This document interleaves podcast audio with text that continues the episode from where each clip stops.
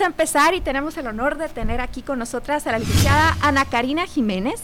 Ella es originaria de La Paz, Baja California Sur, tiene 25 años de edad, pero a pesar de que está tan chiquitita, tiene ya bastante... Eh, experiencia dentro de la filosofía. Ella, ella es licenciada en filosofía, estudió en la Universidad de Guadalajara. También tiene experiencia como docente a nivel secundaria, prepa y licenciatura en materias como historia, lógica, filosofía, teoría del conocimiento, pero a la vez ha colaborado como editora de la revista Protepsis. Eh, de la Universidad de Guadalajara durante su servicio social. Ha publicado en la revista Prepa 5, y próxima a publicar en una antología por parte de la Universidad Autónoma de Baja California Sur como reconocimiento a una mención honorífica que tuvo en el primer certamen de ensayo y divulgación sobre temáticas sociales y ecológicas. Actualmente cursa la maestría de Ciencias Sociales en la, maestría de Desarrollo Sustentable y Globalización por parte de la Universidad Autónoma de Baja California Sur. Un gusto tenerte con nosotras, Ana. Buenas tardes, muchas gracias. A ver, después de, de, toda esta información, de repente nos podemos sentir muy abrumados y no saber realmente a qué te dedicas o, cuál es eh, la dirección que tiene tu especialidad. Bueno, este, primero que nada, muchas gracias por la invitación. Este, se agradece mucho que se abran los espacios para hablar de filosofía y que se pueda compartir al público en general, porque muchas veces queda muy restringido ¿no? al área académica que eso a veces llega a ser contraproducente. Eh, actualmente yo me dedico a la investigación, hago investigación sobre filosofía de la educación en la maestría de siglo de la UAPS, como mencionó Nacheli. Y pues nada, mi trayectoria ha sido más que nada académica y en la investigación, no solamente en temas de filosofía de la educación, sino en general, por ejemplo, las publicaciones que hice en Prepa 5 fueron respecto a filosofía para qué, cuando trabajé de editora como parte de mi servicio social fue este más que nada pues detrás de las publicaciones, ¿no? Eh, me encargaba de estilo, me encargaba de redacción, etcétera, pero siempre dentro del área académica. Y con enfoque en filosofía, ¿no? Sí, claro.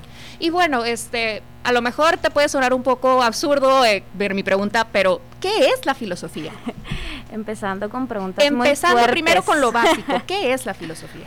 Mira, eh, llega a ser un concepto muy difícil eh, de definir, porque por un lado tienes como la definición etimológica, lo que significa tal cual el vocablo, que es filo, amor, sofía, a la sabiduría. Amor a la sabiduría, entonces cuando tú haces filosofía estás siendo amante del saber, del conocimiento. Sin embargo, la experiencia histórica nos ha demostrado que la filosofía siempre se adapta mucho a su época y a su contexto y termina siendo más que nada un quiebre de las ideologías que permean el contexto histórico. Es decir, eh, la filosofía va evolucionando con la sociedad, ¿no? Las preguntas que se hacían en la Grecia clásica no son las mismas que se hacían durante la Edad Media, no son las, mías, las mismas que se hacían durante la modernidad y evidentemente no son las mismas que se hacen ahora, ¿no? Y de repente en esta, en esta puntualización que haces, Ana, eh, ¿cómo pudiéramos traducirlo en esta parte de la filosofía moderna? Porque estabas comentando que la filosofía es un tema de generación de pensamiento crítico en la educación. Digamos, eh, sí, de repente en la escuela nos hablan de filosofía, nos hablan de Platón y lo vemos como algo en la antigüedad y no lo vemos como algo presente. Pero bajo este esquema de generar un pensamiento crítico en la educación, ¿cómo haces esa modernización? de la filosofía o aplicación en la, en, la actualidad. Fíjate, hay una frase de un filósofo italiano muy curiosa porque dice, todo el pensamiento occidental es una nota al pie de página de los diálogos de Platón. O sea, normalmente todo lo que se discute actualmente ya lo discutieron los grandes filósofos, ¿no? En la actualidad lo que podemos encontrar que, que es como el quiebre que hace la filosofía es con los pluralismos epistémicos, es decir, la diversidad que existe de pensamientos, entonces la filosofía entra de manera crítica a decir por qué sí, por qué no, por qué aceptamos esto, por qué no aquello, más allá de valores éticos o morales, es en busca de la verdad, ¿no? Y en ese sentido, hay muchos autores, sobre todo filósofos y pedagogos, que toman el filosofar como enseñanza de la filosofía o sea, se vincula mucho y se dice a filosofar se aprende filosofando, ¿no? Y es siempre una actividad eh, práctica. Entonces, ¿cómo vinculamos la filosofía con la educación? Pues es que Ojo, no estoy diciendo que todas las preguntas que nos hagamos son filosóficas o toda la crítica que hagamos es filosófica. Es importante que la pregunta filosófica te dé para más.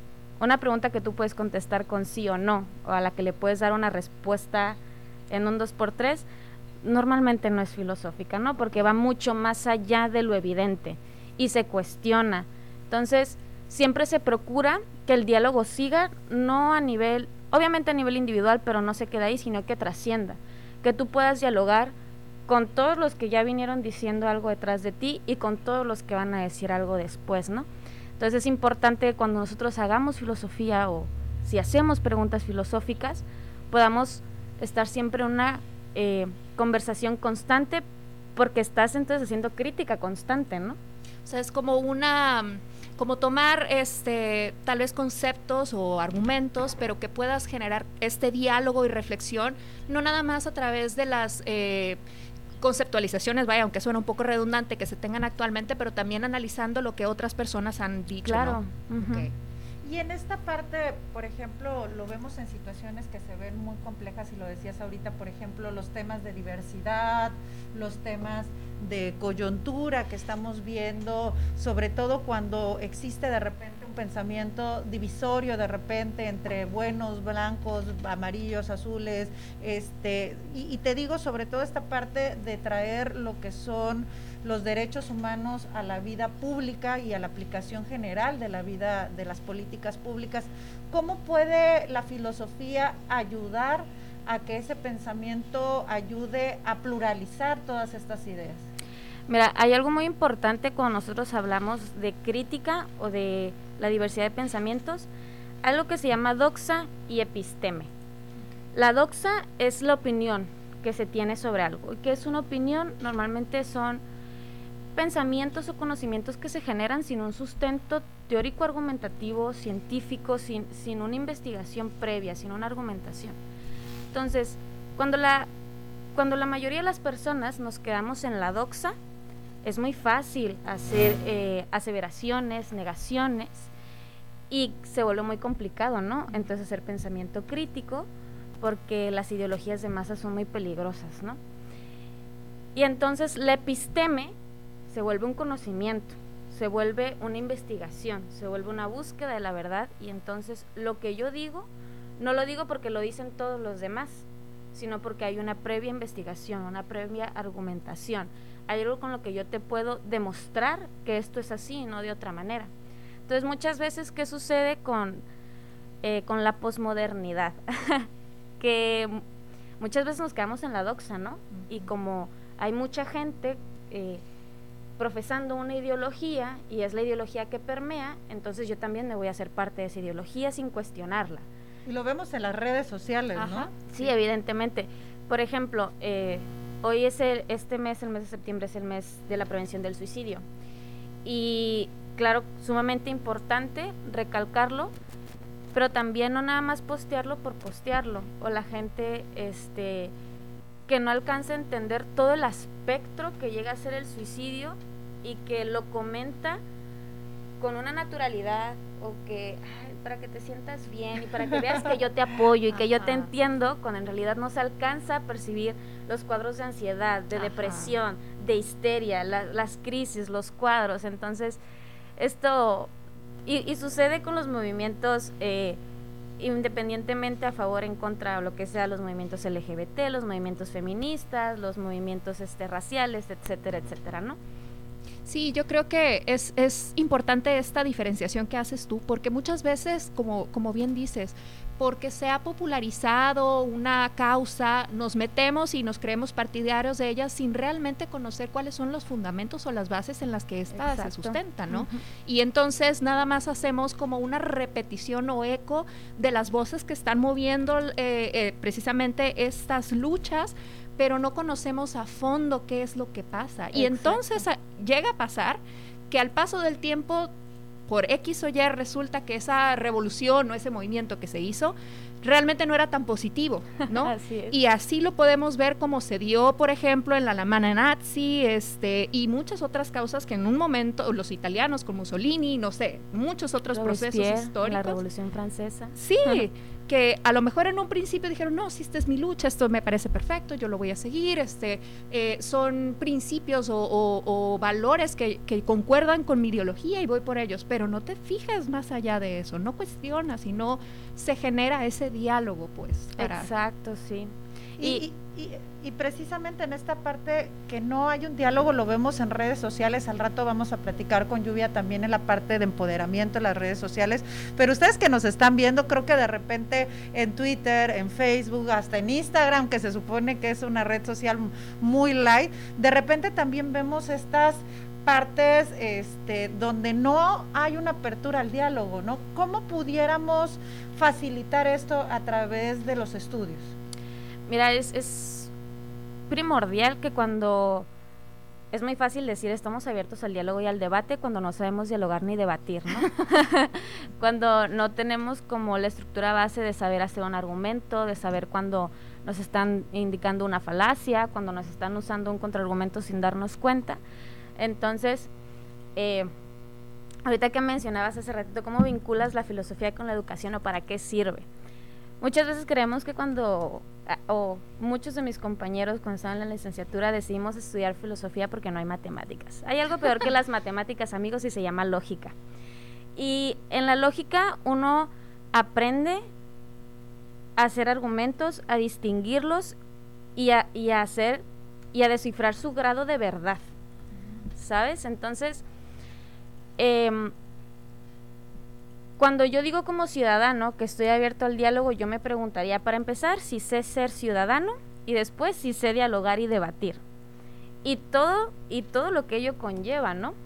Aprender a hacer un, un argumento bien articulado, aprender a expresarlo, aprender a investigar, porque para, para poder hacer un argumento tenemos que saber de lo que estamos hablando, ¿no? Entonces, eh, no, basta con una expresión oral y escrita básica que te enseñan en, la, en la primaria, en la secundaria, sino que también es necesario saber qué estamos diciendo, por qué lo estamos diciendo y para qué lo estamos diciendo, ¿no? Y esas son preguntas que normalmente no nos hacemos. Desde, o sea, desde lo muy básico de por qué pienso lo que pienso y no pienso otra cosa. Y entonces, ¿por qué voy a debatir por esto y no otra cosa?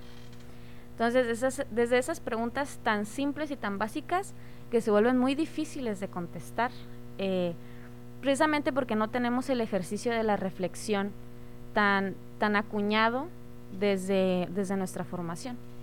¿Y ese es el rol que juega la filosofía dentro de la formación? Así es, precisamente para crear primero un diálogo interno, ¿sabes? Entonces, saber decir ¿Por qué soy como soy y no soy diferente? ¿Por qué me gusta lo que me gusta y no otra cosa? Este, estoy bien y estoy mal. Bueno, ¿qué es lo que está bien y qué es lo que está mal? Según quién, según por qué y para qué. Entonces, el primer diálogo que uno tiene cuando estudia filosofía y cuando enseña filosofía es, es sobre uno, es dentro de uno mismo, ¿no? Y a partir de ahí te abre las puertas para el diálogo tanto con eh, las personas que te rodean, con los alumnos, con tus compañeros de trabajo, etcétera, etcétera. O sea, es un ejercicio de introspección dentro de nuestros pensamientos. Es, es bien curioso, ¿no? Porque creo que la filosofía es una de las pocas, o si no es que la única carrera que yo no puedo decir, mi trabajo es de 8 de la mañana a 3 de la tarde, yo cierro mi oficina y me regreso a mi casa, ¿no? Porque nunca dejas de, de, hacer el ejercicio, pues, y siempre hay una angustia muy grande. Y normalmente se aprende a vivir con esa angustia y se aprende a vivir siempre en contra de la corriente, ¿no? Porque es lo que es lo que suele suceder cuando uno eh, empieza como y de manera muy superficial, ¿eh? ni siquiera ocupas como ir tan al fondo para darte cuenta. Hacer estos ejercicios. Sí, claro. Eh, ¿Cómo has visto tú en los últimos años el rol que ha jugado la filosofía en la educación? ¿Realmente es algo que se, que se enseña y se valoriza dentro de los planes académicos? Mira, el, la tarea de la filosofía de la educación es justamente dialogar y romper o cuestionar la ideología que permea el papel de la educación o lo que es la educación actualmente, ¿no? Y más que nada porque hay un imaginario de lo que debería ser la educación o de lo que es la educación y los fines que tiene. Entonces, em, todo, todo proyecto, independientemente si sea educativo o lo que sea, eh, tiene un fin, porque eso es un proyecto, ¿no? Esas, eh, haces un orden para obtener un fin inexistente. Entonces, la pregunta que se hace, para empezar, es si los proyectos educativos tienen una filosofía educativa. Mm. Si la tienen, entonces sería, ¿cuál sería el fin último de esa educación? Recordemos que la educación es un acto 100% antropológico, es decir, ningún, nadie más se educa más que el hombre. Y es muy debatible, ¿no? Que digan, es que los animales también se educan, los animales son educables. El hombre, si no se educa, no es nada. ¿Sí? O sea, los perros pueden seguir siendo perros, los eduques o no. Pero el hombre es hombre solo a partir de la educación y no me estoy refiriendo únicamente a la educación institucional, sino al aprender a hablar, aprender a socializar. Es parte de la humanidad, Exacto. Es un acto 100% antropológico. Entonces, el fin de la educación debe ser entonces un hombre. Un hombre que no existe porque si existiera no habría un proyecto. Entonces, la pregunta es, ¿qué clase de hombre se quiere formar a partir de la educación? Mm. Es interesante porque... Eh, muchas veces dependiendo en la institución donde se está educando la persona, pues es como el propósito que tiene. Hay muchas este, escuelas que el propósito es crear técnicos y que más o menos estaríamos hablando de un obrero, mano de obra calificada. Otras que probablemente se enfoquen más a la cuestión reflexiva y estás hablando tal vez de científicos o de personas que cuestionan diversas áreas. por ejemplo. sí. Eh, sí, digo, hay ya instituciones sobre todo de educación medio superior, que empiezan a tener algunas materias que tienden a llevar algunas áreas de filosofía o por lo menos algunos libros de filosofía. ¿Tú crees que es viable que desde otros niveles académicos, primaria, eh, secundaria era sea necesario hablar de filosofía porque de repente y lo digo porque vemos algo como muy lejano o como una materia fuerzas y yo siempre les digo que el problema no son las materias el problema es cómo nos las enseñan. No hay matemáticas aburridas sino es cómo nos las explican cómo nos van dirigiendo y cómo nos dicen que la filosofía es algo de la antigüedad y no nos lo traducen en algo local. ¿Tú crees que es importante traer la filosofía, digamos que de una manera más natural al pensamiento de la humanidad? Es que, ojo, el, niño ya es filósofo por sí mismo, ¿no? O sea, el niño hace las preguntas y quiebra con e, esas preguntas incómodas que nos hacen los niños. Y es porque ellos no están entendiendo qué está pasando y porque ellos dicen, por qué sí puedo hacerlo o por qué no, o por qué él, o sea, hay un instinto, esto lo menciona Freinet, es un pedagogo y filósofo, dice, hay un instinto de evolución en el hombre. no me voy a meter en género, hombre como especie, ¿no? Sí. Hay un instinto de, de evolución, de saber, de querer, de hacer. Entonces, ¿qué pasa? Más bien que nosotros frenamos esos instintos. Y entonces es un, eh, no te puedes vestir así, porque no se ve bien. Y eso en la escuela te tienes que sentar así. Y es, tú tienes que aprender esto, papá, pero es que a mí me gusta pintar, es que a mí me gusta pescar, es que no, eso no te va a servir, te va a servir esto. Entonces, eh, más que introducir, que claro que es muy importante, hay una vertiente de la filosofía que es filosofía para niños y te encuentras con cada maravilla de las respuestas que hacen los niños referentes a lo que es el ser, tan simple como eso, o a lo que es el concepto. Eh, hay cada experiencia de, tengo eh, compañeros que se han llevado pues bastante risas y uno aprende muchísimo más de los niños que los niños de nosotros, yo creo. Entonces, más que introducir, que claro que se debe hacer, es dejar de frenar esa naturalidad en el niño por, por querer aprender, por descubrir y por cuestionarse, ¿no? Porque cuando nos hacen unas preguntas incómodas, Cállese, ¿por qué pregunta? O de repente los adultos eh, no sabemos qué responder, ¿no? claro. Sí, sí. Qué interesante. O sea, sería como que parte de la naturaleza, de, como decías, del ser humano es filosofar. Sí, sí, claro. O sea, eh, desde que, porque precisamente la pregunta que hace el niño a, nosotros nos, nos tambalea, pues nos mueve el piso. Y justamente estamos tan desacostumbrados a estar en paz con la verdad que cuando un niño te pregunta algo tú no eres capaz de contestar una verdad tan sencilla, porque sientes que el niño no es capaz, porque sientes que el niño no te va a entender, que no. El niño es niño, no tonto.